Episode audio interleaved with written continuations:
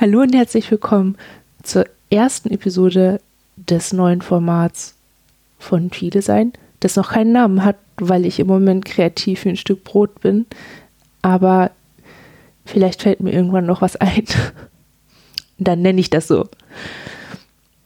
In dieser Folge würde ich gerne so ein bisschen damit anfangen zu einzugrenzen oder so ein bisschen anzutasten, worum es in diesem Format gehen soll.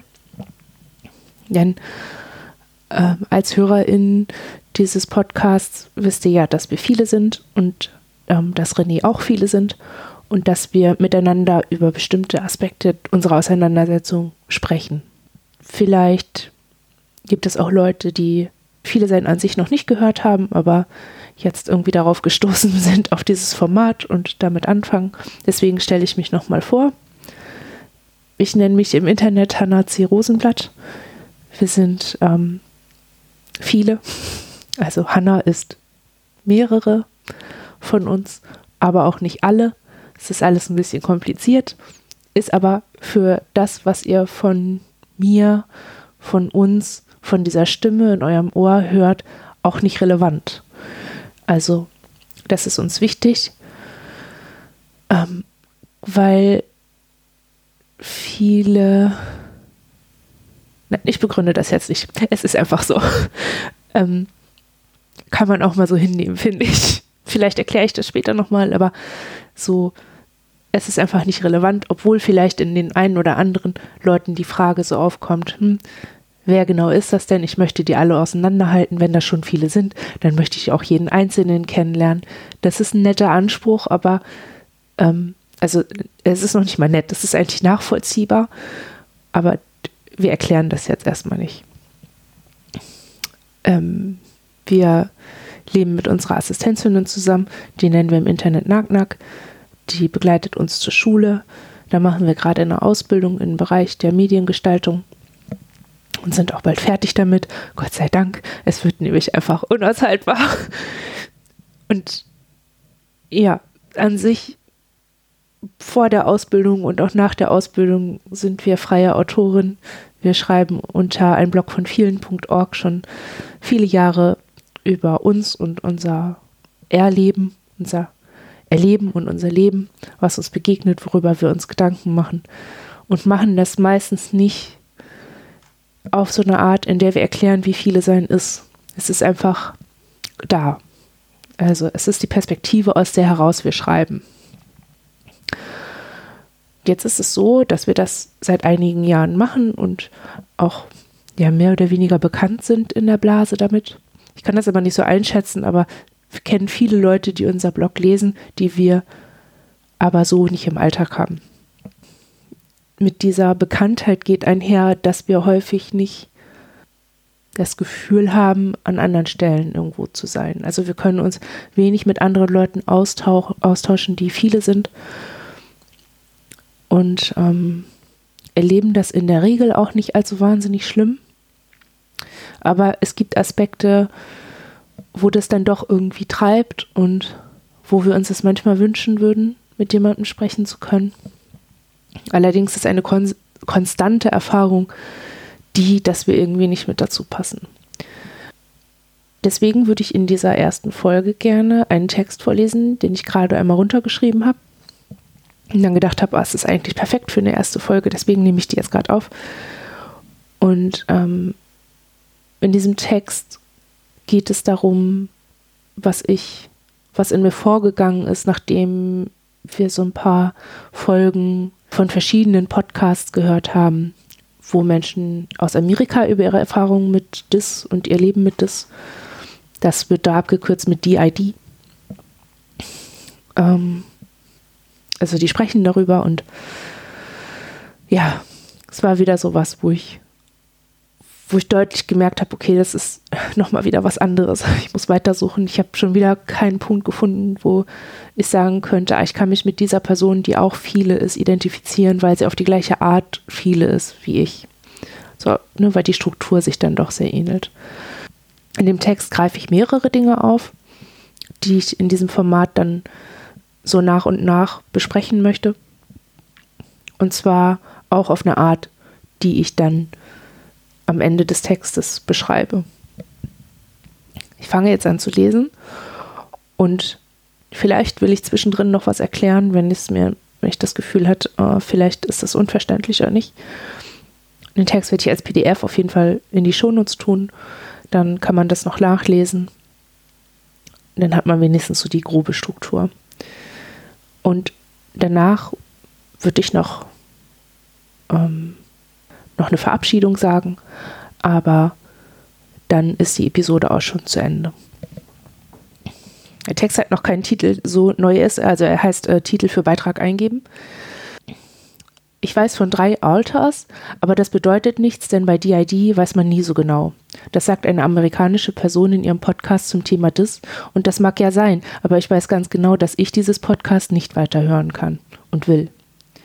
So sehr wir das feiern, wenn andere Menschen mit der Problematik sich und eher ihr Leben ausdrücken, veröffentlichen, so sehr packt mich der Cringe bei sowas diese Mysteriösmachung der dissoziativen Identitätsstruktur, dieses man weiß es ja gar nicht so genau und jedes noch so anteilig richtige, ja, aber das ist ja bei allen anders. Ach, nee.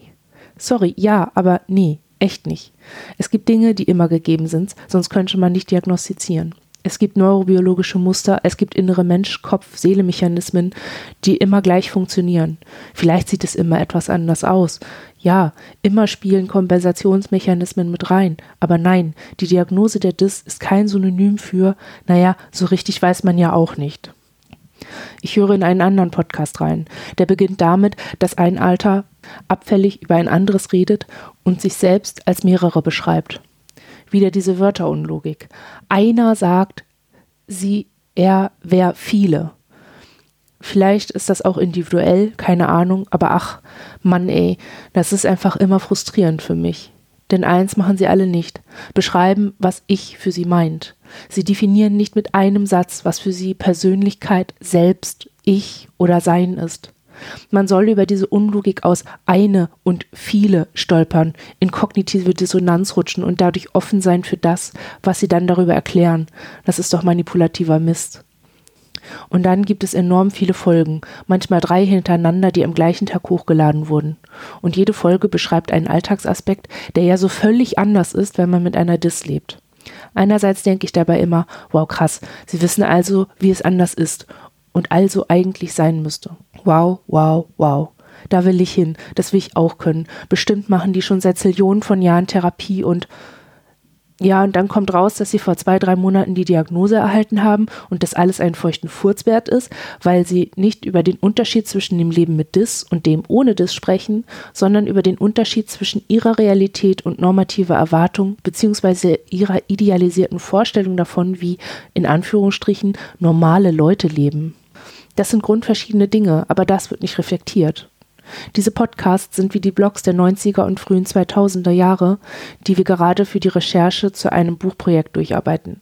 Die Vorstellung von einem Leben ohne Erkrankung, Traumatisierung, Leiden wird zur Grenze zwischen ihnen und anderen Leuten gemacht.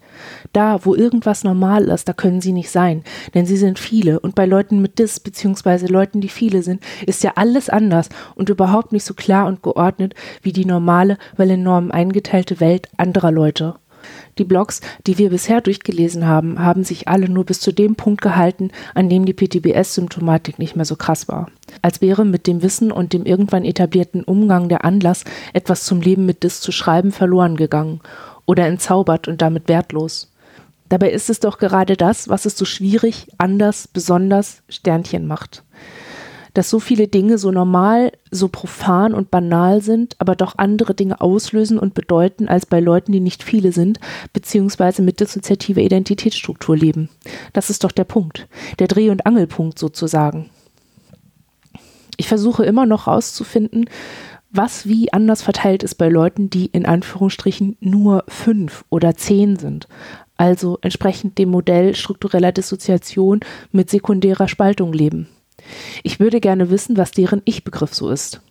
Wie diese Leute und ihre Ins, Anteile, Sternchen sich selbst sehen und beschreiben, um zu schauen, wo die Unterschiede zu uns sind, die wir mit tertiärer Dissoziation leben. Wo die Struktur insgesamt nochmal anders ist und ins zu zählen weder Sinn hat noch bekommen kann. Wir unterscheiden zwischen Selbst, Ich und Sein und würden davon nichts als Persönlichkeit bezeichnen. Was sollte man also zählen, ohne relevante Stücke, die zum Eigenerleben gehören, wegzulassen und so den Sinn der Zählung zu verlieren? Vielleicht liegt es an der Spaltung selbst, dass sie sich nicht so unterscheiden wie wir. Wer weiß? Ja, niemand weiß. Es gibt keine Studien dazu, glaube ich. Das Ich zu erforschen, das überlässt man der Forschung, die sich auf normale, anscheinend normale Leute konzentriert. Aber was nutzen mir heute Modelle normale Identitätsentwicklung durch Kindheit und Jugend? Nix. Ich wünsche mir Informationen zu Identitätsausentwicklung im Erwachsenenalter. Was macht uns ganz und was bedeutet ganz? Ist das Ziel Persönlichkeit oder Sein ohne Trennung? Oder ganz man selbst sein? Oder kongruentes Ich erleben? Niemand weiß es. Niemand will da was definieren. Vielleicht, weil man mehr davon hat, wenn man das so ungeklärt lässt. Zum Beispiel das süße Gefühl, niemandem zu schaden und also keine Verantwortung übernehmen und tragen zu müssen.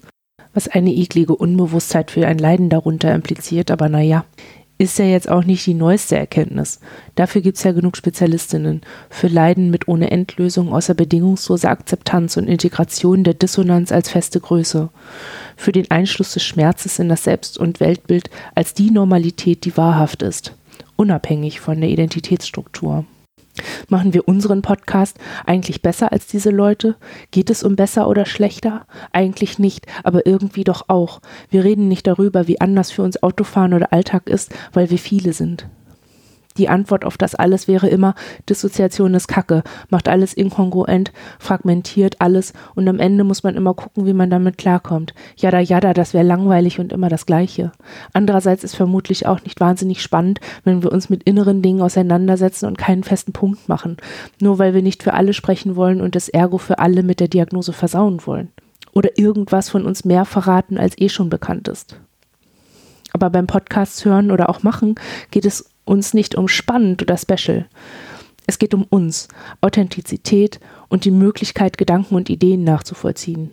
Wir müssen uns interessieren. Das reicht in der Regel. Vielleicht ist das aber auch zu viel und deshalb halte ich diese amerikanischen DID-Podcasts nicht aus. Es interessiert und dann ist es nicht mit uns und unserem Punkt der Auseinandersetzung übereinstimmt und alles, was wir übrig haben, sind dann solche Wahrmomente und Frust über diese Selbst-DID-Darstellung. Vermutlich ist es so banal. Es ist ja meistens einfach alles so mega banal, obwohl die Gefühle und Gedanken in Lawinen aus meinem Gehirn in den Bauch gerumpelt kommen. Oh, haha, mega banal. Vielleicht ist es noch immer eigentlich nur das, dass solche Widersprüche nicht als normal eingeordnet werden. Sowas wie mega banal oder krass langweilig, viele sein und eine Person sein diese Selbstinszenierung als lebender Widerspruch aufgrund des Vieleseins und nicht aufgrund des eigenen Mensch- oder am Lebenseins. Leben ist so krass stark und überall gleichzeitig und gleichzeitig so verdammt zart, flüchtig und nirgendwo fest verortbar. Das ist eines dieser Wunder, die mir immer so unübersehbar vorkommen, dass es mich wütend macht zu merken, wie viele Leute, egal ob viele oder nicht, so denken und argumentieren, als wäre es gar nicht da als gäbe es so etwas wie gleichzeitig nicht, obwohl es doch genau das ist, was Dinge so oft so schwer und auch unaushaltbar machen. Man wird mir vorwerfen, zu hohe Ansprüche zu haben. Ja, ja, schon bekannt diese Keule. Zu hochgeistig, zu intellektuell. Jada, jada. Aber ist das falsch? Nein. Ich halte das sogar für sehr nötig, wenn nicht alles, was wir bisher an Therapie und Bewusstseinsarbeit gemacht haben, halbgarer Quark bleiben soll um dann in 20 Jahren im nächsten Medium zu hören oder zu lesen, man wüsste ja gar nicht so genau und man könne ja nie wissen, das wäre ja alles so mega individuell und zu denken, hm, ja, stimmt schon. Obwohl das einfach überhaupt nicht wahr ist und anderen Leuten über Leuten mit Dis so enorm viel Macht überlässt und das das Letzte ist, was wir wollen und wofür wir solche freien Medien wie Blogs oder Podcasts auch nicht genutzt wissen wollen. An dem Punkt endet der Text. Ich hoffe, es gibt ein bisschen eine Idee, wo diese einzelne Reise hingehen soll. Ich fasse es nochmal kurz zusammen. Es gibt Dinge an der Repräsentation, die wir schwierig finden und wir glauben, dass die Auseinandersetzung so bestimmte Punkte einfach ausschließt. Diese Punkte wollen wir uns vornehmen. Es wird vielleicht häufig nicht so nachvollziehbar, das ist zumindest unsere Erfahrung, wenn wir dann anfangen, so zu formulieren und so zu konstruieren, wie wir das eben tun, dass das nicht ganz so nachvollziehbar ist. auf den ersten Blick, aber vielleicht kriegen wir es ja hin im Rahmen dieses Podcasts, der vermutlich immer einen Text enthalten wird, denn das fällt uns dann immer ein bisschen leichter als so freies Sprechen, das so darzustellen. Vielleicht schafft man es ja, diese Gedanken dann so ein bisschen nachzuvollziehen und auch weiter zu verfolgen und vielleicht auch weiterzuentwickeln. In diesem Sinne, tschüss, bis zum nächsten Mal.